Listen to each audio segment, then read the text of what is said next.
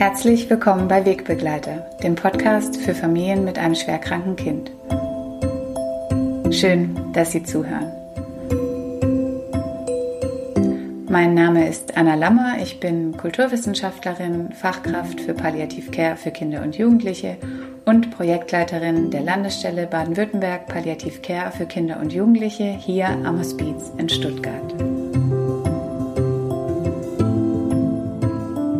Heute habe ich Gail eingeladen und ich freue mich sehr, dass wir miteinander sprechen und sie wird uns zum einen von ihrer persönlichen Geschichte erzählen, aber auch von ihrem Verein, den sie ins Leben gerufen hat. Mein Herz lacht heißt er und ähm, wir haben uns bereits im Vorfeld in einem Café getroffen und haben uns ausgetauscht und sehr gut verstanden und sind auch gleich ins Du übergegangen. Und ähm, ja, vielleicht willst du dich zu Beginn einfach schnell oder nicht schnell, sondern zu Beginn einfach kurz vorstellen.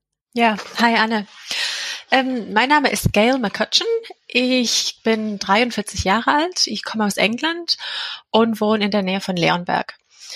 Ähm, in 2006 kam mein erstes Kind ähm, gesund auf die Welt und das dauerte leider nur vier Tage lang. Ähm, mir ist aufgefallen, dass er schlecht geatmet hat irgendwie und viel geschnauft hat, aber die Kinderkrankenschwester, das meint ja, ist ja normal nach, nach einer Geburt. Aber ähm, irgendwie, man hat selber so ein bisschen komisches Gefühl. Und bei der Abschlusskontrolle, da war er vier Tage alt, ähm, und der Kinderarzt hat ein Herzgeräusch festgestellt. Und dann wusste ich, uh, ja, da, da stimmt definitiv nichts.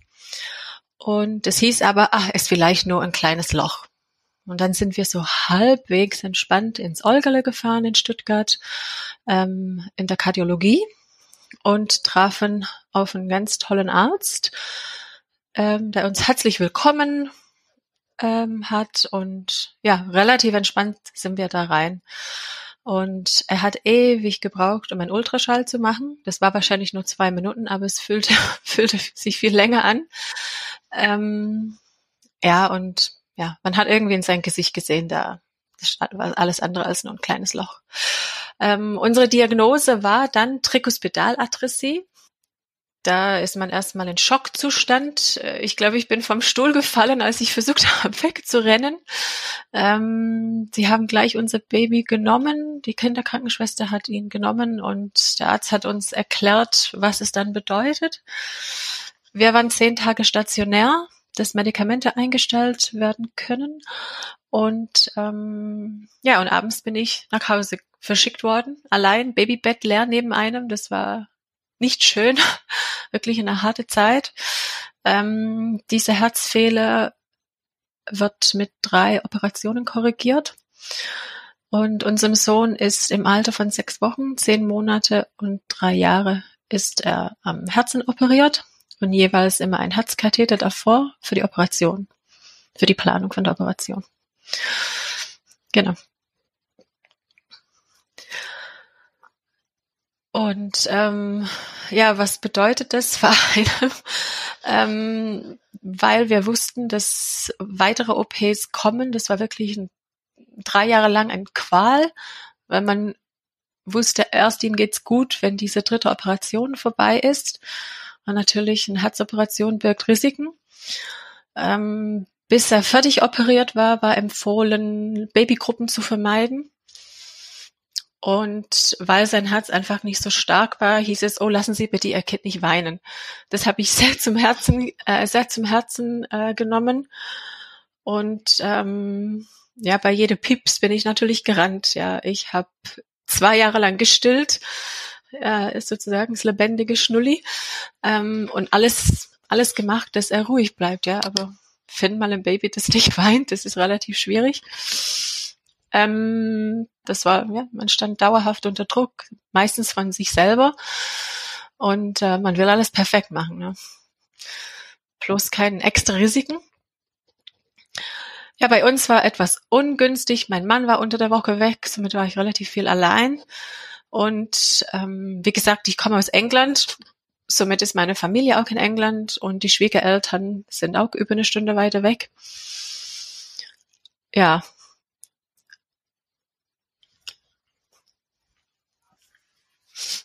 Ja, da ist man einfach allein.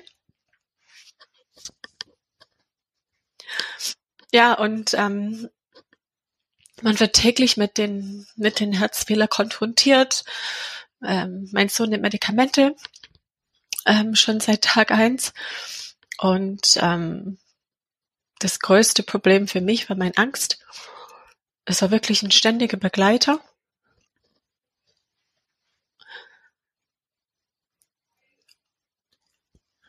Und ja, hat mein Leben kontrolliert.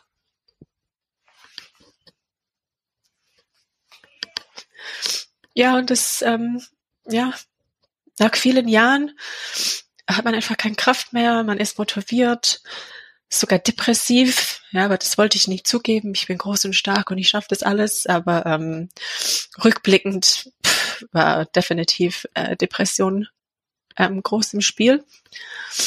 Und ähm, irgendwann merkt man, so kann es nicht weitergehen. Ähm,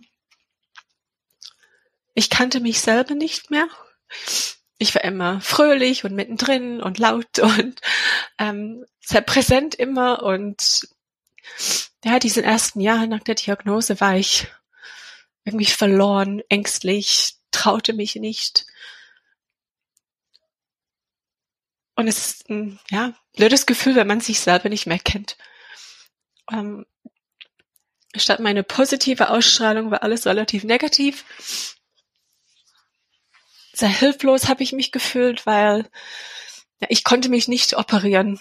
Ja, ähm, dass ich auf den Herzopetisch liege statt ihm, das, das war einfach nicht möglich. Ja, man musste einfach Vertrauen haben, zuschauen. Und das alles funktionierte, ja. Und Gott sei Dank, toi toi toi, hatten wir Glück. Wir hatten einen wirklich einen ganz tollen Verlauf.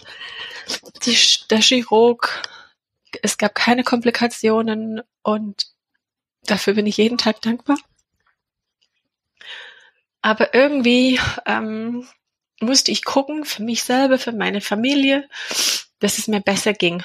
Ähm, und als mein Sohn vier Jahre alt war, sind wir im Kur gegangen, ähm, nach Tannheim in der Nachsorgeklinik. Und meistens geht man im Kur wegen des Kind, aber ich glaube, wir sind im Kur gegangen wegen mir. Die anderen drei ging's relativ gut, aber äh, ich war, sag ich, die Hauptpatientin und äh, mein Sohn war nur die Ausrede, dass ich hingehen dürfte. Da hatten wir vier Wochen frei frei vom Alltag. Ähm, wir hatten Leute um uns drum rum mit heftigere Probleme als wir. Manchmal habe ich mich geschämt, dass ich da war, weil es mein Kind so gut ging. Aber irgendwie in die Gruppentherapie habe ich festgestellt, dass ich eher die größere Probleme hatte als die Eltern, wo die Kinder noch kranker waren. Jeder hat unterschiedliche Resilienz, sag ich mal, und meins war wirklich durch. Ja, es gab es nicht. Kurz davor bin ich wieder schwanger geworden habe eine gesunde Tochter bekommen und diese, die Freude, die damit verbunden ist, hat mich schon einige Zeit ähm, geholfen. Und ähm, aber ich glaube, ohne die Kur wäre ich ja wäre ich gar nicht ja aus diesem ja Hölle ist vielleicht zu hart gesagt, aber aus diesem Loch rausgekommen. Das war so ein bisschen ein Wendepunkt, dass man einfach ein bisschen Zeit zum Ausschnaufen hatte, ein bisschen nach sich selber zu gucken hatte. Das war einfach sehr, sehr wichtig. Ja, in die ganze ersten Jahren habe ich schon Hilfe in Anspruch angenommen und es war auch tolle Hilfe, zum Beispiel die Selbsthilfevereine in Stuttgart für Herzen, der IDHK, da war die Leiterin eine riesengroße Unterstützung für mich. Sie hat immer meine medizinische Fragen geantwortet. Ich bin auch zu den Treffen gegangen von den Selbsthilfe aber trotzdem, es ging mir einfach nicht gut und mir hat, mir haben, glaube ich, zwei Sachen gefehlt.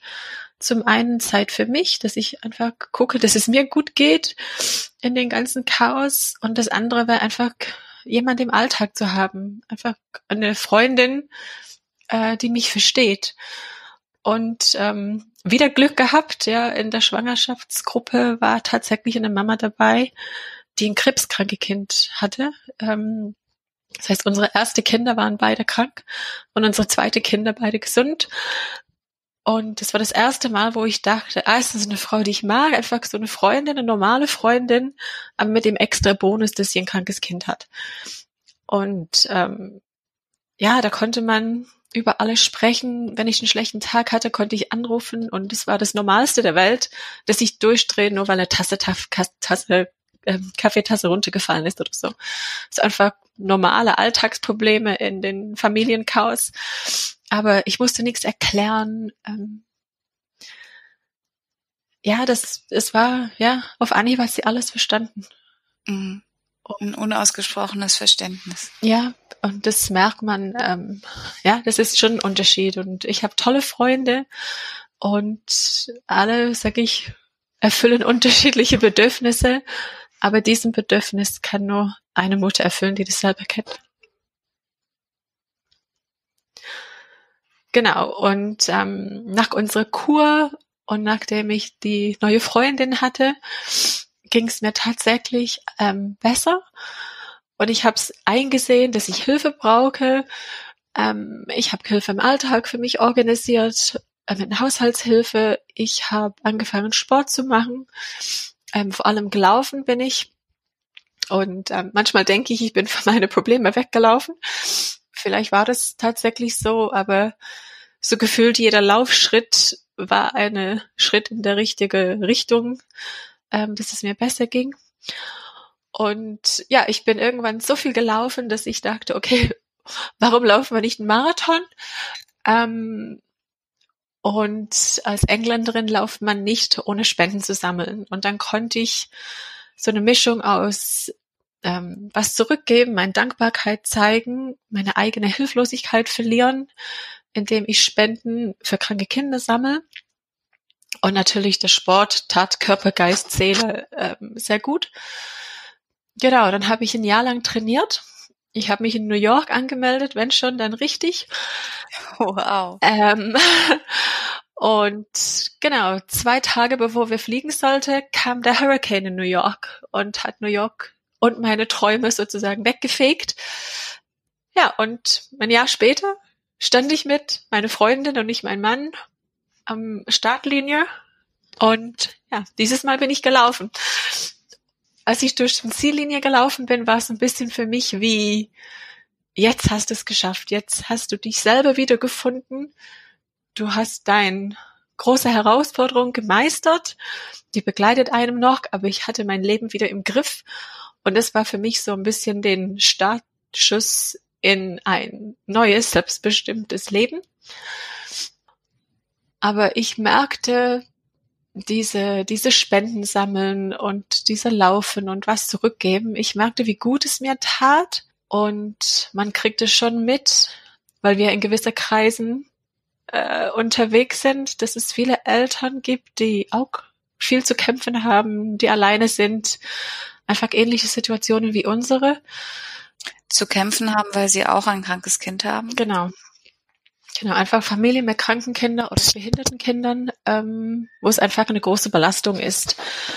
Sei es im Alltag oder sei es mit dem Thema Angst, Angst vor dem Tod. Ne? Das Zurückgeben war eine gute Therapie. Dann fingen meine Gedanken an, was könnte ich machen, wie kann ich das, was ich geschafft habe, auf andere, ja, andere weitergeben ja, kann man, kann man eine Plattform für Ehrenamt machen, dass alle Muttis fangen an zu laufen, nähen, stricken, was auch immer ihr Hobby sind und Gelder. Ja, ich hatte einige Ideen und überall gegoogelt und gesucht und gefunden. Ähm, und Anfang letztes Jahres, so Februar, glaube ich, um den Dreh, ähm, bin ich über ähm, Social Impact Lab in Stuttgart gestolpert. Ja, dann habe ich drei Wochen lang an meine Bewerbung gearbeitet und tatsächlich dieses Stipendium gewonnen äh, für mein soziales Projekt. Und ja, dann ging es darum, mutig zu sein und das Ding zu gründen. Am 19. Januar 2019 haben wir Mein Herzlacht als Verein gegründet, als gemeinnützige Verein. Ja, seitdem Tag mag ich nichts anderes, als für den Verein zu arbeiten und mein ganze Herzblut und Leidenschaft da reinzupacken und es auf die Beine zu stellen. Und was genau ist die Vision von Mein Herz lacht, von dem Verein? Die Vision ist, dass überall, da wo die Eltern wohnen, dass es eine lokale Gruppe gibt, wo sie sich gegenseitig unterstützen können. Mhm. Das heißt, wir möchten circa eine Elterngruppe auf 40.000 Einwohner ähm, und circa 2.000 Elterngruppen in Deutschland. Das wirklich pro Gemeinde, pro Nachbarschaft, pro Stadtteil, dass Eltern mit besondere Kinder zusammenkommen, egal welche Krankheit ihre Kinder haben. Weil unser Fokus ist nicht auf die Kindern, sondern auf die Eltern. Mütter und Väter. Mütter und Väter. Ähm, wir erreichen natürlich viel leichter die Mütter. Und es ist auch oft die Mütter, die die, die Herausforderungen im Alltag haben, mhm. weil sie oft diejenigen sind, die zu Hause bleiben. Aber die Väter wollen wir auch erreichen. Wir sind uns nicht ganz sicher, wie wir die El wie wir die Väter unterstützen können, weil sie ganz anders mit Problemen umgehen wie wir Frauen. Da ist meine große Bitte an alle Väter, dass sie sich melden und sagen, das und das wird mir gut tun und das und das hat mir gut getan. Ja, ist es wirklich eine Bier in der Kneipe? Ist es eine runde laute Musik oder einmal im Wald? Ja, oder redet man, redet man miteinander über das Thema? Mein Mann hat es nicht gemacht. Ja. Er hat nicht geredet oder was hat dein Mann nicht gemacht? Er hat sich, ähm, ja, er war, er hat mich mal begleitet zu einem Selbsthilfetreffen, aber ich glaube mir zu lieber. Mhm das war für ihn, glaube ich, gar nicht so wichtig. Gut, ich glaube, ich habe einen starken Mann, das ist sicherlich hilfreich. Der war sehr positiv eingestellt und für mich eine riesige Unterstützung. Äh, ich glaube, ich hätte mich ganz oft rausgeschmissen, weil ich, ich sehr anstrengend war. Ähm, aber ein Engelsgeduld hat er wohl.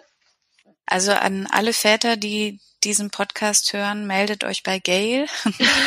genau, ich will von euch lernen und ähm, und gemeinsam Ideen sammeln, was was man für die für die Väter machen kann. Ich habe selber ein paar Ideen, aber die sind noch nicht spruchreif.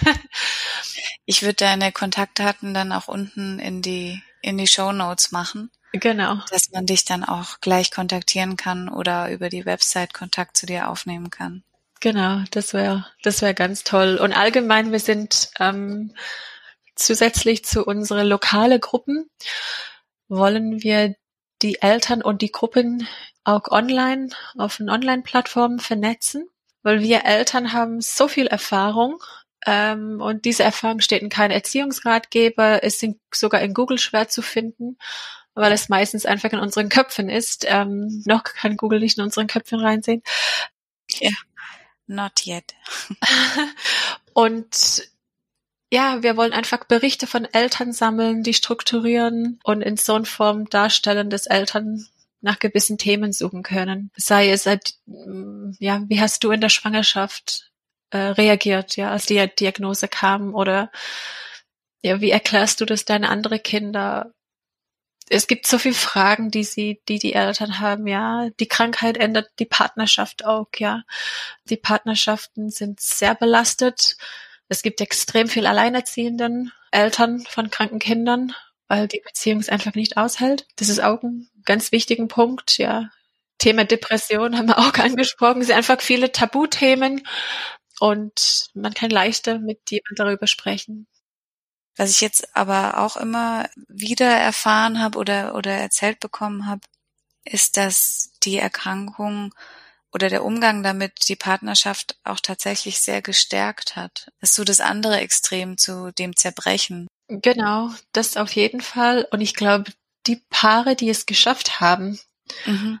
äh, ich sage, die haben es entweder wirklich, bei uns wäre es eher so fast auseinander und dann noch stärker zusammen. Das ist von sofort zusammen, äh, dass es sofort Stärke ist. Das weiß ich jetzt nicht, aber die Paare, die es geschafft haben, die sind so wichtige Ansprechpartner für Paare, die momentan am Zweifeln sind. Das sind Schuldgefühle, das sind ich halt's nicht aus, ja, ich will einfach weg, ist oft einfacher Aber es lohnt sich zu kämpfen und ähm, und da ist immer mein Appell, alle, die diese diese harte Zeit hinter sich haben oder mit der Belastung gut leben, ja, die Erfahrungen wollen wir sammeln, weil es gibt so viele, die noch am Kämpfen sind. Ähm, wo gibt's denn überall schon regionale Gruppen? Wie gesagt, ich wohne in der Nähe von Leonberg. Das ist Landkreis Böblingen. Hier haben wir gestartet. Wir haben schon hier 15 Frauen in unserer lokale Gruppe. Die ist unsere erste seit Juli 2018. Und alles Mütter mit Kindern, die unterschiedliche Erkrankungen haben. Genau. Ähm, wir haben Leukämie, Diabetes, Down-Syndrom, weitere Syndrome. Wir haben Kinder, die ganz normal zur Schule gehen, bis hin zu Pflegestufe 5. Es ist wirklich querbeet. Die Kinder sind, ich glaube, unsere jüngste Kind ist fünf Wochen alt. Dann kommt zwei Jahre bis hoch zu 25 Jahre. Und die Mamis entsprechen auch unterschiedlich alt und weitere Gruppen. Wir haben in Stuttgart eine Gruppe und dann in allen Landkreisen um Stuttgart rum. Und momentan fangen wir mit einer Gruppe pro Landkreis an. Aber wie gesagt, Ziel ist, dass wir, dass die Eltern fußläufig voneinander wohnen. Und wenn man natürlich sehr ländlich wohnt, vielleicht dann fünf Minuten mit dem Auto. Das ist einfach das Problem momentan mit viele Selbsthilfetreffen. Die sind oft in der Großstadt angesiedelt je exotischer der Krankheit, desto weiter die Entfernungen voneinander. Und mit kranken Kindern ist es relativ unrealistisch. Ja, find mal einen Babysitter für ein Herzkind und fahr hin und her nach Stuttgart und bleib zwei Stunden da. Das macht man nicht. Das ist so viel Stress, so viel Aufwand. Ja, und dann bleiben diese tolle Angebote, die existieren, sind relativ schwierig äh, wahrzunehmen. Und oft ist es auch noch ein paar Mal im Jahr, vielleicht mal eine Wochenende. Aber ich habe für mich gemacht, man braucht auch im Alltag die Unterstützung. Man braucht einfach jemand um die Ecke. Ja, ich bin jetzt Anfang 40 und ich merke, die jüngere Eltern, die sind alle online, ja, die treten gar nicht mehr in die Vereine bei. In Vereinen fehlt Nachwuchs, obwohl sie diese Wahnsinnserfahrung haben, die sie weitergeben können und wollen. Und da ist eher die Selbsthilfe heißt Facebook und Instagram. Für gewisse Bedürfnisse ist es vielleicht gut, aber für eine Umarmung oder eine persönliche Unterstützung oder einfach praktischen Hilfe im Alltag, da hilft dir Facebook leider nicht. Also das, wenn ich es richtig verstanden habe, will dann mein Herz lacht auf zwei Ebenen ansetzen. Also zum einen persönliche Treffen vor Ort und dann aber auch ähm, digital, also eine Online-Community. Genau. Aber nicht in Form von Facebook oder Instagram, sondern dann wirklich mit eine eigene, eine eigene, eine eigene Plattform, wo Nutzer ihre eigenen Profile haben können. Sie können sich vernetzen lokal. Es hört sich blöd an, auch wenn eine anderen, andere Familie um die Ecke wohnt. Man kennt sich nicht. Man braucht wirklich die digitale Medien, um sich überhaupt zu finden. Und es gibt viele Eltern. Auf 10.000 Einwohner sind ungefähr 40 Familien. Und ja, die wohnen nicht weit weg voneinander. Aber ja, steht halt nicht auf den Stirn, ich habe ein krankes Kind.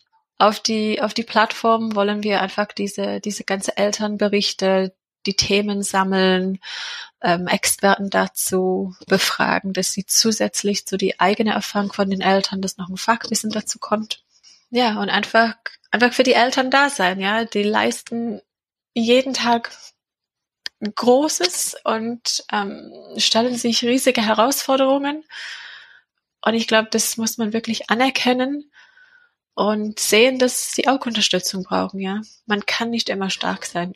Und wenn ich jetzt von dir gehört habe, äh, wie kann ich, ich kann, wie kann ich Kontakt zu dir aufnehmen? Einfach über deine Website? Auf die Webseite steht natürlich eine E-Mail-Adresse, natürlich auch mein Handynummer, die Selbsthilfe-Kontaktstelle in jeder Landkreis sind genau über das Projekt informiert und Ansprechpartner. Also auch wenn ich jetzt aus der Region Ravensburg oder ähm Erstmal aus der Region Stuttgart und die umliegenden Landkreisen ist die, sind die Gruppen schon gemeldet. Wenn man zum Beispiel weiter weg, jetzt Ravensburg oder hoch nach ähm, Heidelberg zum Beispiel, da gehen wir so vor, wenn wir eine interessierte Familie haben, dass wir sagen, okay, wo wohnt ihr? Und wir fangen dann dort eine Gruppe an und bauen das nach und nach dann auf.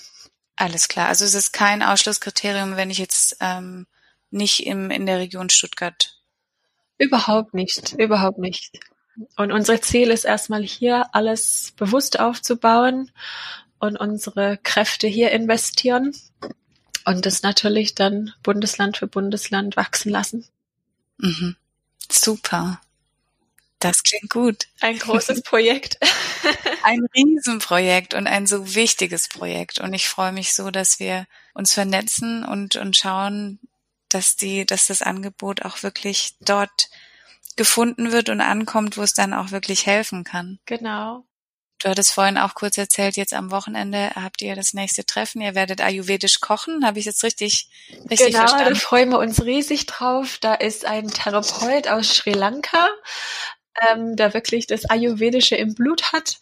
Ähm, er kocht gemeinsam mit uns und wir machen gemeinsam Achtsamkeitsübungen, die wir auch dann zu Hause anwenden können, dass wir einfach eine Pause im Alltag bekommen. Ja, und einfach ganz bewusst dran denken, Mama, du darfst für dich was machen. Es ist erlaubt. Hier sind ein paar Tipps, wie und was. Und natürlich gemeinsam mit der Gruppe was unternehmen. Da kommt man natürlich auch in Gespräch. Man lernt sich besser kennen. Und weil alle Eltern lokal sind, die laufen sich auch so über den Weg, dass spontane Treffen dann möglich sind. Mhm. Das heißt, im Mittelpunkt steht tatsächlich dann die Begegnung unter den Eltern und ähm, einfach sich selber als, als, als Person wieder fühlen, spüren und nicht immer nur das Kind oder ja, nicht immer nur das Kind im Vordergrund und die Erkrankung, sondern wirklich wieder was für sich selber zu tun, sich für, um sich selber zu sorgen. Ja, es ist so wichtig. Ich habe mich fast verloren und ähm, wie kann ich eine gute Mutter sein, wenn ich selber die Kraft nicht habe und wir tendieren, ähm, dass wir wirklich uns komplett aufgeben, aufopfern für das Kind. Ähm, und oft, wenn man zuschaut, die, den Kindern geht's gut und die Mama nicht.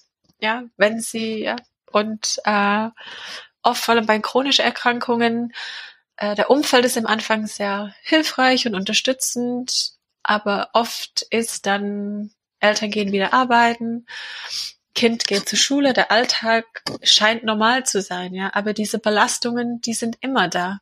Ja, ich habe immer Angst um mein Kind. Es hat mich jetzt nicht im Griff, aber es ist immer da, ja. Aber niemand fragt mehr, hey, wie geht es dir?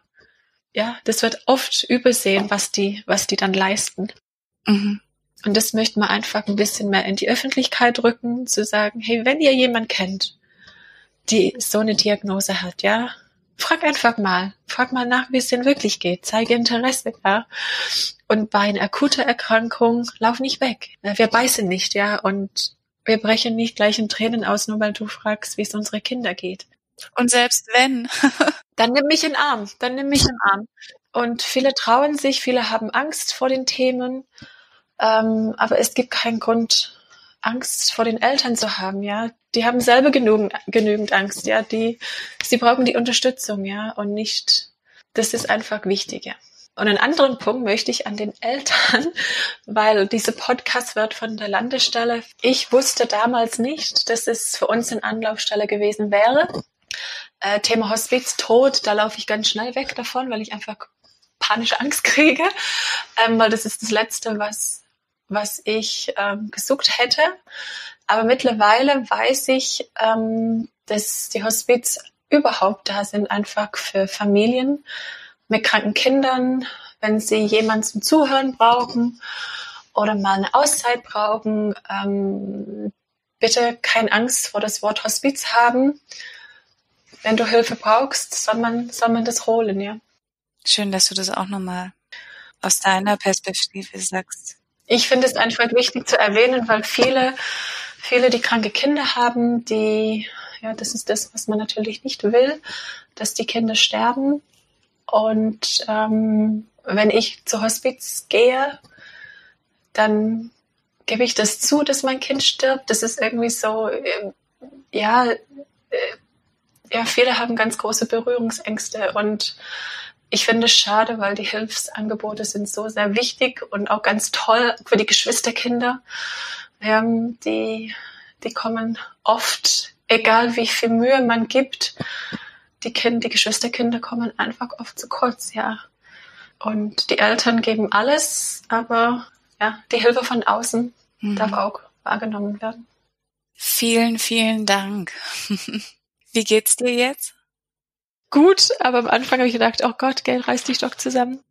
Gar nicht. Das ist, wie du es vorhin auch gesagt hast, und wenn wir keine Angst haben und wenn wir weinen, weinen wir und wenn, das ist alles gut.